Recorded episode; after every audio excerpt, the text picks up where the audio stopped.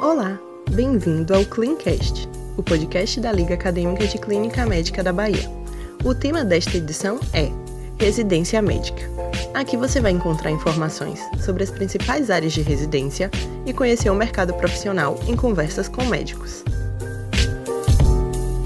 Olá, queridos ouvintes do Cleancast. Estamos estreando nosso podcast e o nosso primeiro episódio será sobre residência em clínica médica. Eu sou Rony Argolo, aluno de medicina do quarto semestre da UFBA e integrante da Laclin. E eu sou Catarine Garcia, aluna de medicina do sexto semestre da UFBA e integrante da Laclin. Inclusive, nossas sessões acontecem às quintas-feiras. Então, nos sigam no nosso Instagram, onde tem também o link de acesso às nossas sessões. Isso aí, estamos muito animados com essa estreia e esperamos que vocês gostem do programa e desejamos imensamente que essa conversa ajude a sanar suas dúvidas sobre residência médica. A residência em clínica médica é um dos programas com maior número de vagas no Brasil, mas isso não quer dizer que seja fácil de entrar, né? Já que ela também possui uma das maiores notas de corte do país. Tem acesso direto, duração de dois anos e carga horária de 60 horas semanais. A residência em clínica médica é pré-requisito para muitas outras especialidades, e sua conclusão proporciona amplas oportunidades de trabalho dentro da medicina. Consequentemente, a remuneração também varia dependendo da carreira escolhida. Então, venha conhecer um pouco mais sobre essa residência com quem entende. E é por isso que no podcast de hoje vamos conversar com o Dr. Bruno Alvim Carvalho Araújo, graduado pela Faculdade de Medicina de Petrópolis com residência em clínica médica no Hospital de Ensino Alcides Carneiro e R3 pelo Hospital Universitário Antônio Pedro da Universidade. Atualmente é médico assistente da residência de clínica médica e propedêutico do Hospital das Clínicas da Faculdade de Medicina da Universidade de São Paulo, da USP, e médico preceptor da residência de clínica médica do Hospital do Servidor Público Estadual de São Paulo. Convidamos ele hoje para esclarecer algumas dúvidas que muitos estudantes de medicina têm sobre os programas de residência e desenvolvimento profissional. Olá, doutor Bruno, seja bem-vindo. Olá pessoal, boa tarde Rony, boa tarde Catarine. Eu, primeiramente gostaria de agradecer pela oportunidade de conversar um pouquinho com vocês e é uma honra muito grande conversar um pouquinho sobre clínica médica, conversar sobre residência, falar um pouquinho da minha experiência e trocar com vocês um pouco de conhecimento para que vocês tenham uma, uma formação e uma escolha certa daquilo que vocês pretendem fazer assim que tiver a sua graduação. Maravilha, doutor Bruno. Nós que agradecemos, é uma honra, né? Então vamos lá, estamos curiosos aqui. É, como primeira pergunta na introdutória, quando o senhor descobriu que desejava fazer clínica médica, conta um pouquinho assim que qual foi a experiência na faculdade que o levou a fazer essa escolha. Eu costumo dizer que clínica médica, eu acho que o médico quando nasce, quando ele gosta de clínica, já nasce clínico. Então eu acho que quando eu entrei no primeiro ano, é, comecei a ver anatomia, tinha muita coisa ligada durante anatomia, fisiologia, alguns diagnósticos. O prof lembra nas aulas de anatomia os professores comentavam muito sobre, ah, esse paciente tem esse sopro, por isso que esse coração é grande, esse paciente tem um abdômen bem aumentado, provavelmente ele tem cirrose. Então no primeiro ano eu já vi que eu tinha meio que um faro para começar a diagnosticar, diagnóstico diferencial. Era, digamos que clínico é um detetive. No primeiro ano eu já comecei a ter essa essa pulguinha atrás da orelha de querer saber, entender o porquê das coisas. E ao longo da faculdade,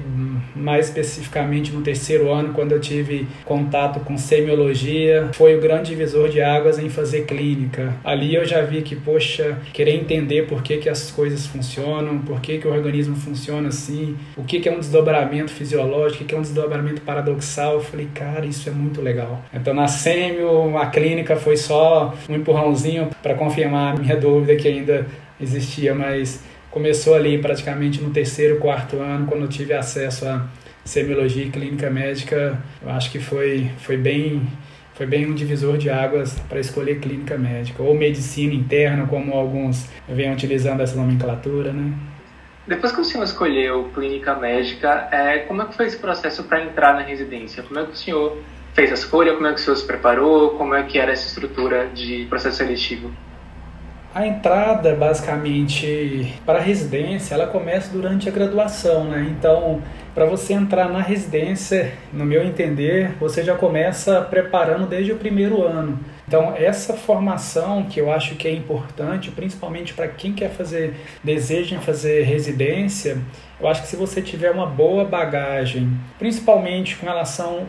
Gente às vezes, muitas vezes, fica mais preocupado em no quinto, no sexto ano, se dedicar a fazer cursinho, isso é importante, mas o pilar, eu acho que a estrutura de você ter uma boa formação, saber conhecer um pouco é, mais a profundo de anatomia, de semiologia, de clínica médica, de fisiopatologia, isso favorece muito quando você vai prestar uma prova para residência. Então eu vejo muito os residentes de um modo geral que são bem preparados ou que entram é, uma formação melhor na, durante a, a, residência são aqueles residentes que têm uma base bem consolidada em semiologia, em clínica médica, e têm um conhecimento de fisiologia. Então, esses residentes, quando estiver entrando na residência, os que têm um pouco mais de conhecimento com isso são os residentes que geralmente se destacam mais na residência. Então, a residência ela inicia a aprovação quando você entra na faculdade de medicina.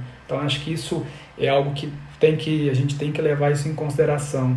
E uma coisa que é interessante, que fortalece muito a sua aprovação, é durante a graduação você ter contato com a especialidade, ter contato com pessoas que praticam clínica médica, pessoas que prestam um bom trabalho. Isto é fundamental. Então, se você tem um colega que talvez você está no terceiro ano, no quarto ano, conhece um colega que está no quinto, sexto ano e que talvez tenha um pouco mais de expertise que você, você está do lado dessas pessoas ajuda muito na sua formação. É, eu acho que isso é fundamental.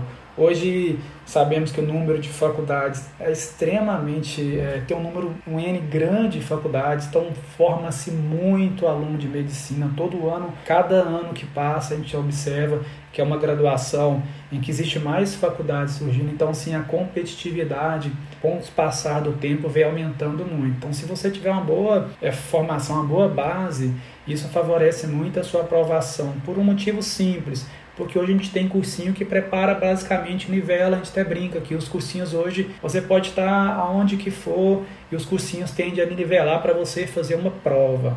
E ser aprovado em residência não é o mesmo do que você entender ou conhecer de medicina. São duas coisas diferentes. Saber fazer prova é uma coisa, ser médico é outra coisa. Então, os cursinhos te preparam muito para você saber fazer prova, mas isso não te prepara para você ser um bom médico. Então a faculdade sim te dá essa bagagem. E muitas e muitas e muitas faculdades que você já está muito bem preparado. Então, é, a sugestão que eu deixo para vocês, para quem quer entrar na residência é faça uma boa graduação, esteja do lado de pessoas que acrescentem, procure acompanhar plantões, acompanhar colegas em consultas, em visitas, é, em discussões de casos, isso vai ajudar muito quando você estiver preparando para uma prova de residência. E se tiver necessidade, você complementar a sua formação é, com o um cursinho, se é que existe essa necessidade. Então vamos para a próxima. O senhor poderia falar um pouco sobre as áreas de ingresso direto e as áreas que exigem a clínica médica previamente? Sim, ótimo, boa pergunta. Hoje praticamente as especialidades clínicas, quase todas elas dependem de residência de clínica médica. Em 2001, 2002, a clínica médica era um pré-requisito em que você tinha apenas um ano de graduação. Você fazia o primeiro ano e você depois migrava para, por exemplo, cardiologia, hematologia, reumatologia. E que isso foi, com o passar do tempo, eles aumentaram o tempo de formação do clínico, passou a ser dois anos. Então, as especialidades hoje em que precisa é, de pré-requisito, por exemplo, as especialidades clínicas, cardiologia, nefrologia, hematologia, endocrinologia, pneumo, reumato. Então, várias especialidades de cunho clínico precisa como pré-requisito de clínica médica, ou seja, de medicina interna. Tem algumas especialidades que antes, por exemplo, terapia intensiva. Já existe alguns programas de residência em terapia intensiva em que o acesso é direto. Então, é, dermatologia, Existem algumas instituições em que você tinha como pré-requisito primeiro ano você fazia o seu eletivo, você fazia a sua graduação, a sua formação em residência em clínica médica. O segundo e o terceiro ano era voltada para a especialidade de dermatologia. O mesmo acontecia com neurologia. Então hoje existem especialidades em que a, a medicina interna ou clínica médica já não é tão, já não é obrigatório, mas a grande maioria das especialidades tem como pré-requisito clínica médica. Sugestão que eu deixo: todos os cirurgiões que eu conheço que são excelentes cirurgiões, são acima de tudo ótimos clínicos. Cirurgiões que eu tenho como referência é, por onde eu passei a minha graduação, depois a minha especialização, com quem eu trabalho aqui em São Paulo são excelentes clínicos. Então, se você pensa em fazer cirurgia, se você for um bom clínico, você vai ser diferenciado de muitos cirurgiões. Claro, doutor. É, dentro da, da residência, como é que funciona o R3 de clínica médica? Porque a gente viu sobre R1, viu sobre R2, mas o R3 é, já é uma coisa acima, né? Como é que funciona esse posto? Isso. Para quem deseja conhecer um pouco mais ou ter uma abrangência um pouco maior de medicina interna, clínica médica, existe um programa de residência, um R3, que é um ano adicional em clínica médica. Depende muito de, de, qual é a instituição que você está realizando o R3. Nós temos o R3 aqui no, no Hospital das Clínicas da Faculdade de Medicina da USP. Eu fiz meu R3 na Universidade Federal Fluminense em Niterói. E o programa depende muito da instituição. Aqui em São Paulo, é, o que nós observamos, o R3 ele tem uma parte muito interessante voltado para gestão. Então, assim, o R3 ele acaba sendo também, além de, de ter um aprofundamento em medicina interna, ele tem um conhecimento também de gestão hospitalar, que é importante, um conhecimento de médico hospitalista, que é algo bem forte no nosso meio hoje, e também é, temos aqui um poder muito forte dos residentes aqui em medicina ou saúde baseada em evidência, né? Que é um, um leque muito forte, é, que, os, que os residentes R3 aqui no HC têm esse, têm esse perfil. Eu fiz o R3 já tem um pouquinho mais de tempo, e na minha formação como R3, a minha formação foi um pouco diferente do que é hoje. Era bem voltada para enfermaria e bem voltada para ambulatório. Então, digamos que eu era um dos responsáveis, entre aspas, sempre supervisionado por um, por um médico assistente ou preceptor, então ficava como se fosse responsável por uma enfermaria de clínica médica pela manhã e à tarde fazia é, os ambulatórios, ambulatórios ou de clínica médica ou de especialidades da clínica médica. Depende de onde que você está realizando seu R3, tem essa variação na instituição de, de onde você está realizando.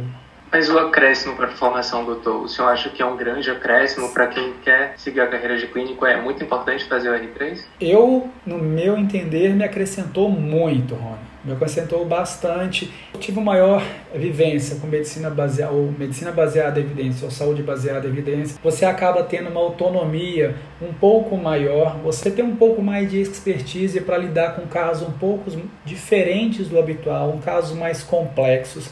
Isso na minha formação é, complementou bastante. Mas isso não é obrigatório. Tem residentes que saem com uma formação tão boa que falam, cara, você não precisa de R3, você está muito bem formado, vai seguir a vida que você já tem uma formação muito boa. Eu senti a necessidade de fazer um R3. Quem quer fazer clínica médica e gosta de clínica médica, acho que R3 é uma boa opção, sim. Entendi. Estudar é sempre bom também, né? Aprender mais é sempre bom. Exato.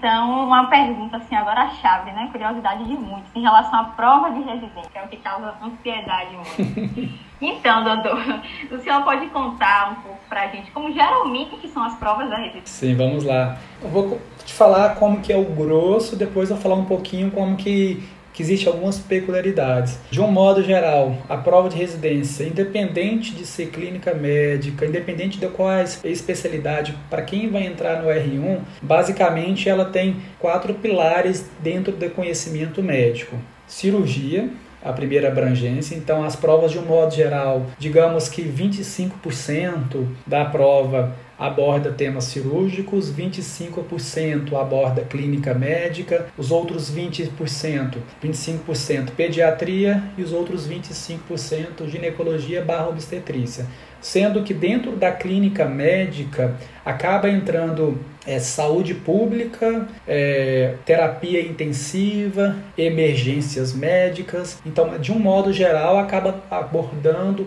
essas quatro pilares para a prova de residência.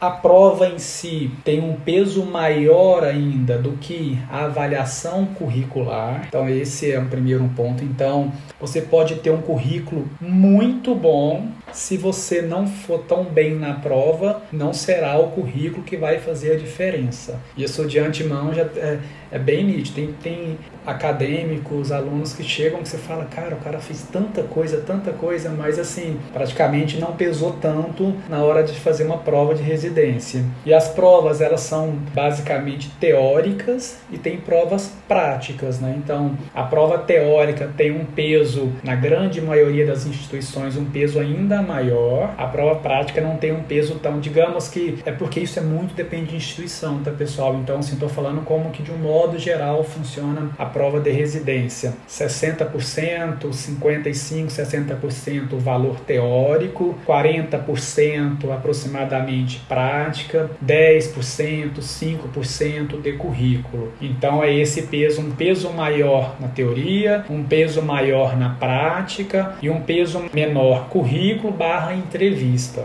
Então, a grosso modo, é assim que funciona o ingresso na, na, residência médica. E uma coisa que é importante conversar com vocês é o que, que hoje a gente está utilizando para currículo. Antigamente a gente via muito, o aluno ele tinha, fazia liga de clínica, fazia liga de cardiologia, fazia liga de endócrino, fazia 10 ligas, era monitor de 10 disciplinas durante a faculdade. Eu ficava pensando, gente, como é que pode? Faz faculdade de medicina, é monitor de 10 ligas, é monitor de 10 disciplinas menos. Então, o que a gente observa é que, dependendo da instituição que você está prestando prova, isso conta como ponto negativo. Não tem como você ser graduando em medicina e fazer essa graduação para formação de currículo. Hoje, as pessoas, durante as entrevistas, dão muito valor para a pessoa e não para a graduação da pessoa. Como que é você no seu dia a dia? Se você, durante a sua graduação, fez algo em prol da comunidade, se você fez alguma atividade física,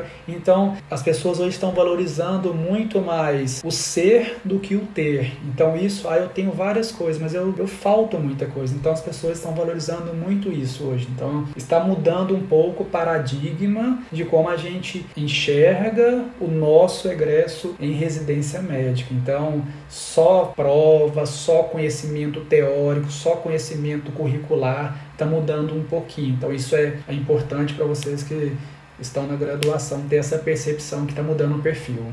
Sim, mas eu tô dentro das possibilidades de atividades na graduação, as que o senhor acha que acrescenta mais ainda são quais? Você falou da extensão, né, que seria um trabalho com comunidade, por exemplo, que também mostra um compromisso com, com a medicina, com o ser humano. Sim. Mas na graduação, quais são as outras atividades que o senhor acha que são importantes para compor o currículo desse aluno para a entrevista? Não tem um valor, é, não tem um peso muito característico. Tem graduações que, por exemplo, você participar de uma liga tem um peso, você ser diretor da liga tem um peso diferente. Você participar de uma não de uma liga, mas você participar, por exemplo, de, uma, de, um, de um grupo estudantil tem um peso maior. Então, digamos que a liga tem um peso, a monitoria tem outro peso, atividade física tem outro peso, se você presta serviços para a comunidade tem outro peso. Então, assim, hoje eles estão fragmentando, não, não tem mais aquilo, ah, eu fui diretor de liga, então eu tenho um peso maior. Está mudando um pouco essa, essa mentalidade na para as pessoas que têm interesse em fazer residência. Mas ainda, no, na grande maioria dos serviços, você ser presidente de uma liga, você ter monitoria, você ter publicação em trabalhos, em revistas, isso ainda tem um peso grande, mas o perfil está mudando. Eles estão dividindo basicamente com o mesmo percentual de pontuação para todos eles. Uma coisa que a gente observa nos nossos egressos aqui é, por exemplo, você tem duas ligas tem o mesmo peso do que você ter, por exemplo, seis ligas. Você ter dois trabalhos publicados numa revista tem o mesmo peso que você ter dez trabalhos publicados em revista. Então, assim, a gente tem sempre pontua por um ND.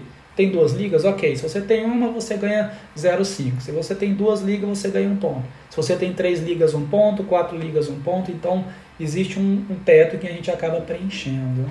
Nem sempre quantidade é qualidade, né, doutor? Exatamente. Sempre ter muita coisa. Exatamente. São coisas tão boas. Exatamente. Eu acho eu acredito que essas informações vão chocar muitos alunos ainda.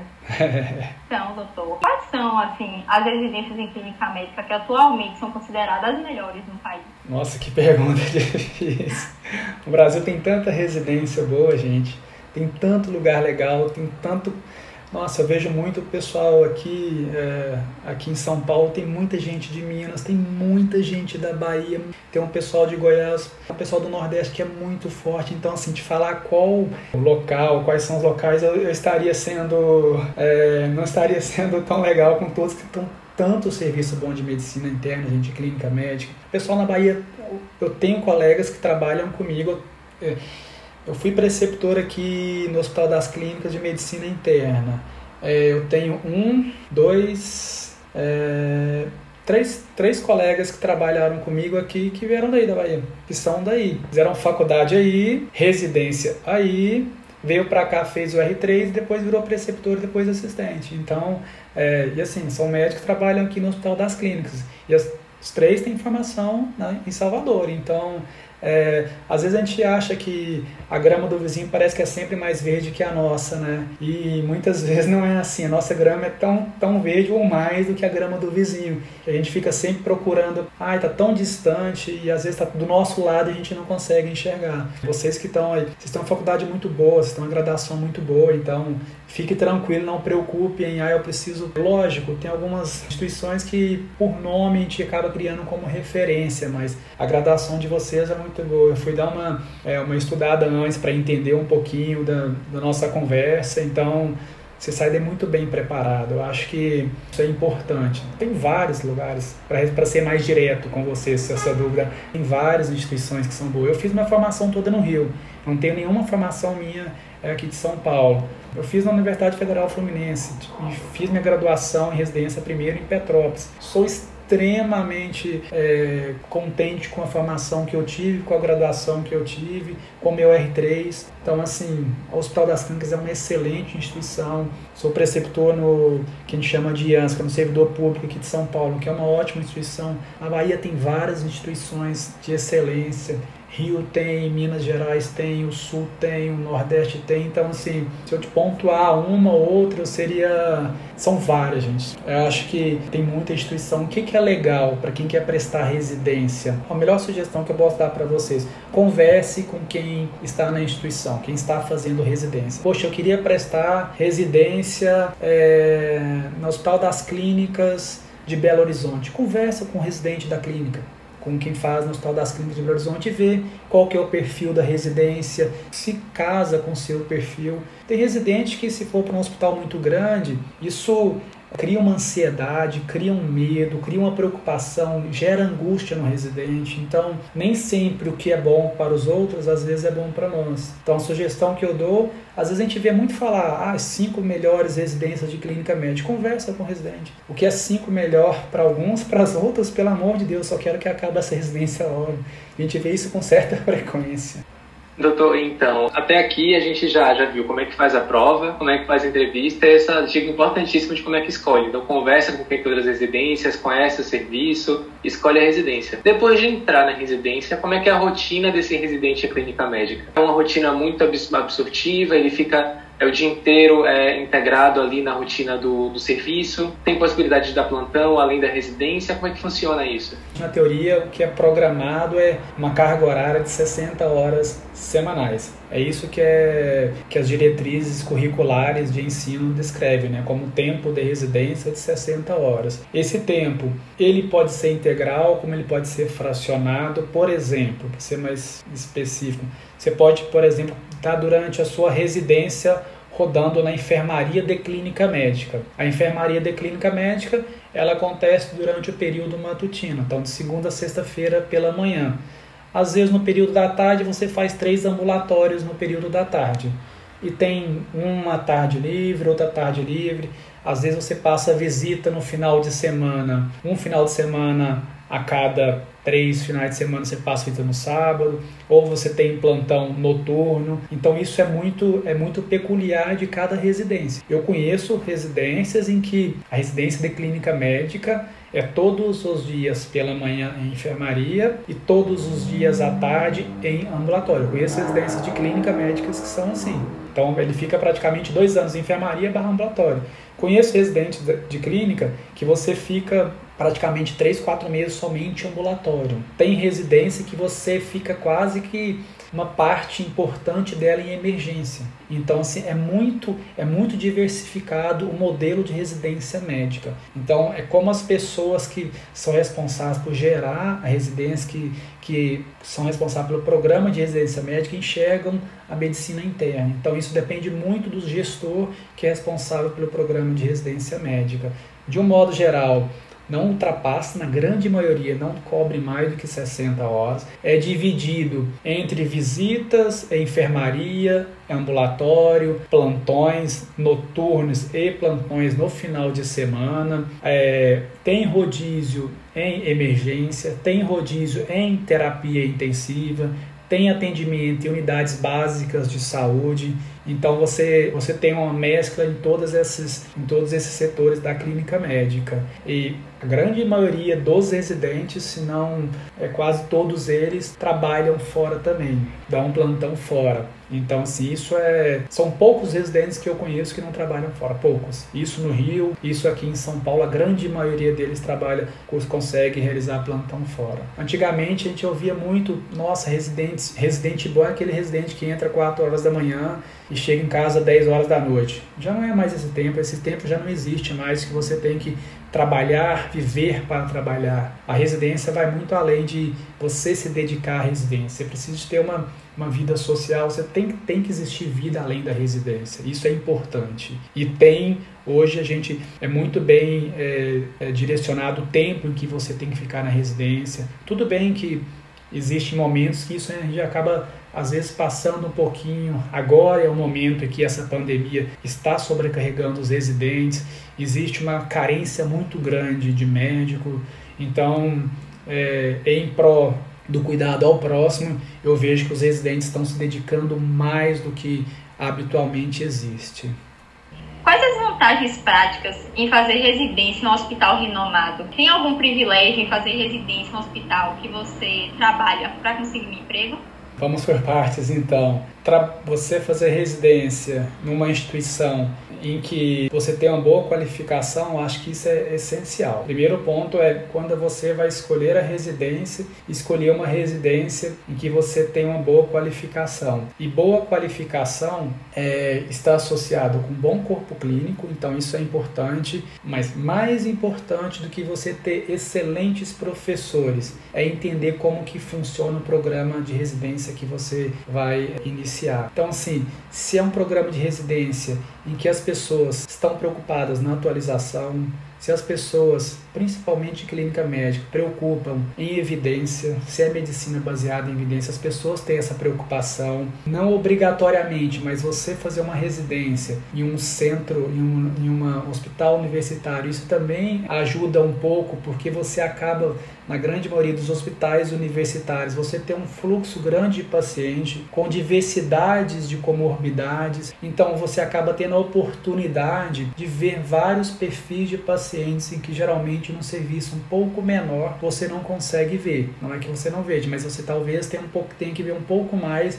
ou ter um pouco mais de trabalho. Então fazer residência em um grande centro é bem legal. Você só tem que estar preparado para estar num grande centro, porque às vezes isso te exige um pouco mais. Digo, digo que o nosso grande monstro somos nós mesmos. Então, assim, você tem que estar preparado, você internamente tem que estar preparado para estar num grande centro. a cobrança de quem está no grande centro é sempre nós, nós que cobramos demais. Você olha para um lado e fala, cara, esse cara passou em primeiro lugar. Aí você está do lado, você senta do lado do seu colega, qualquer pergunta que o seu assistente faz, seu colega responde. Você fala, cara, o cara é o primeiro, esse cara do lado só ele responde. Você fica às vezes se sentindo até mal. Você fica até aqui que eu estou fazendo aqui. Então, o nosso grande monstro somos nós mesmos. Então, você está bem preparado, você mesmo. Isso favorece você durante a residência sem sem dúvida nenhuma. Lógico, isso que está no grande centro ajuda muito. E com relação a fazer residência, é onde você tem interesse em trabalhar, trabalhar eu digo que é uma faca de dois gumes. É, você pode ser muito bem visto pelo seu chefe, como se você for um residente que teoricamente não tem tanto compromisso,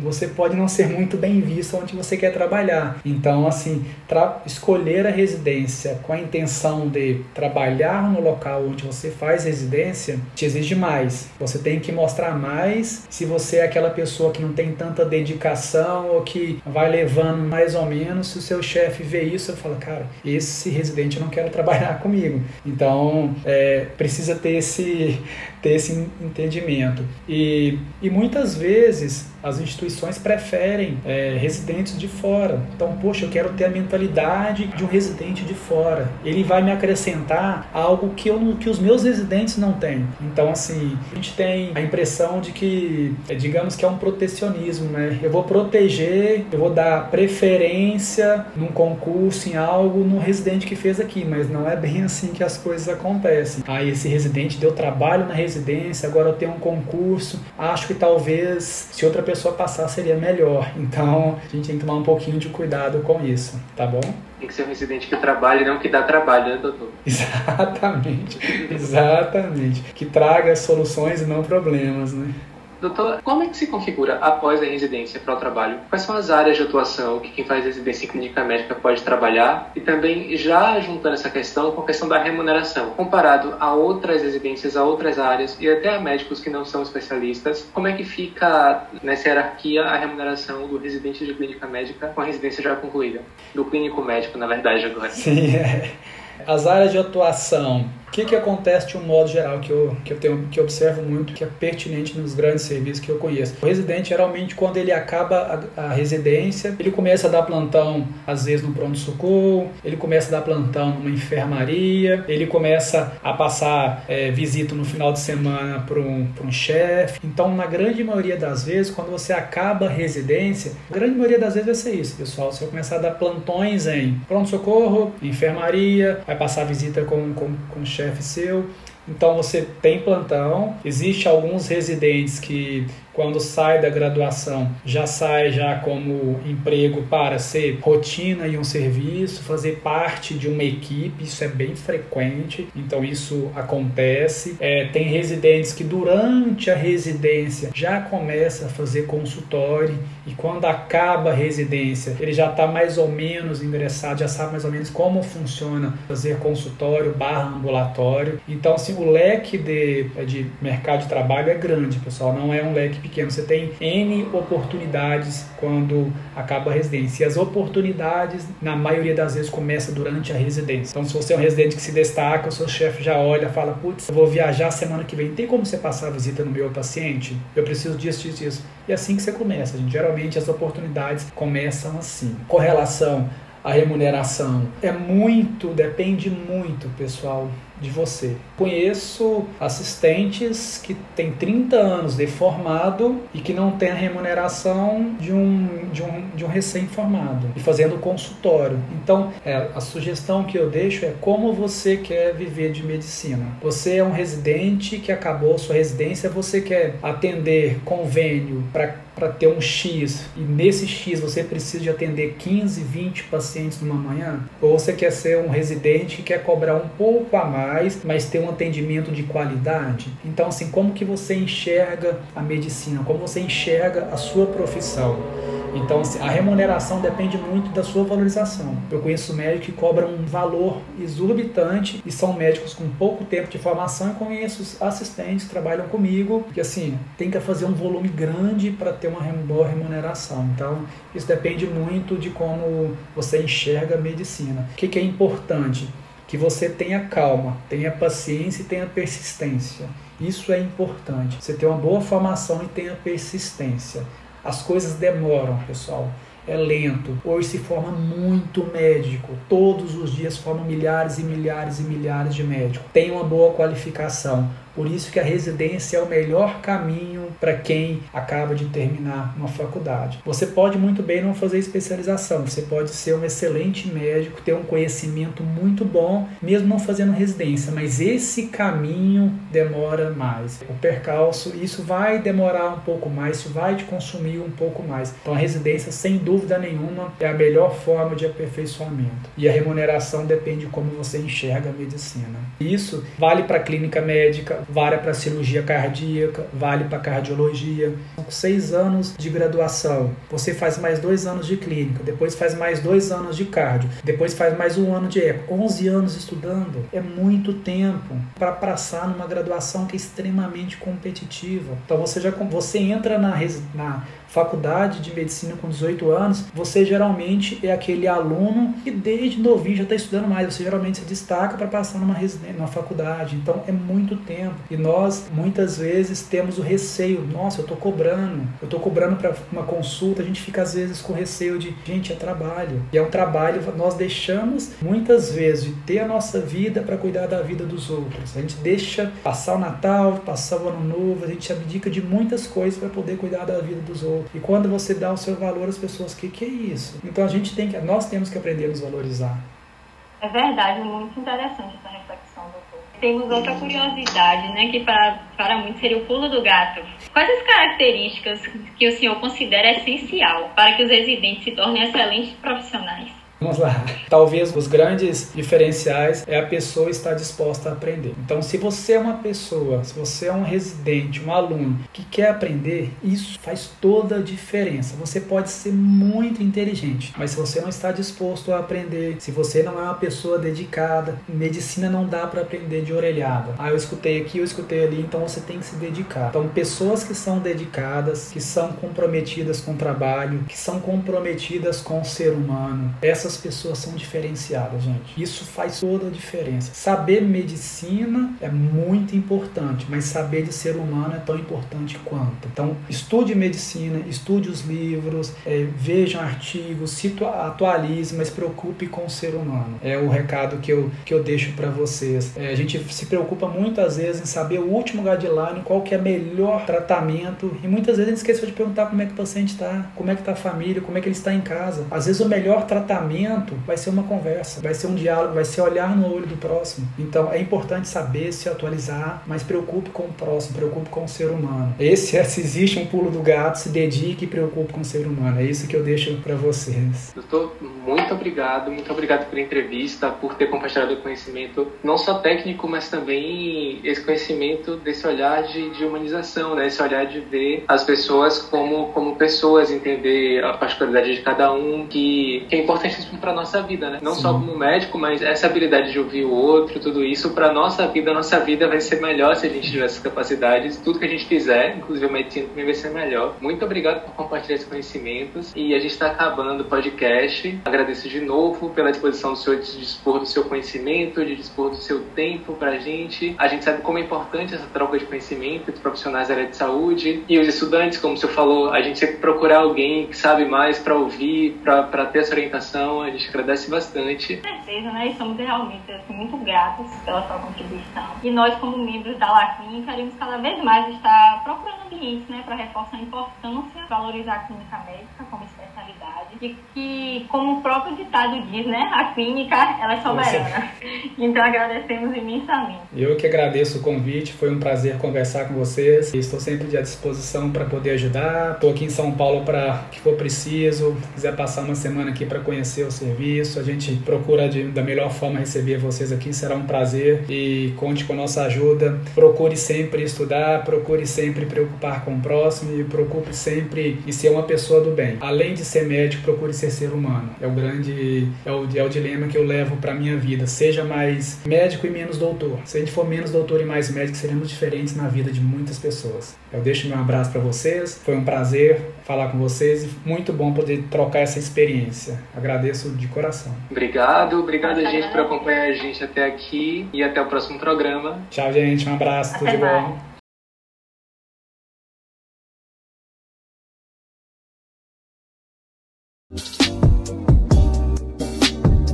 Obrigada por ouvir o Cleancast.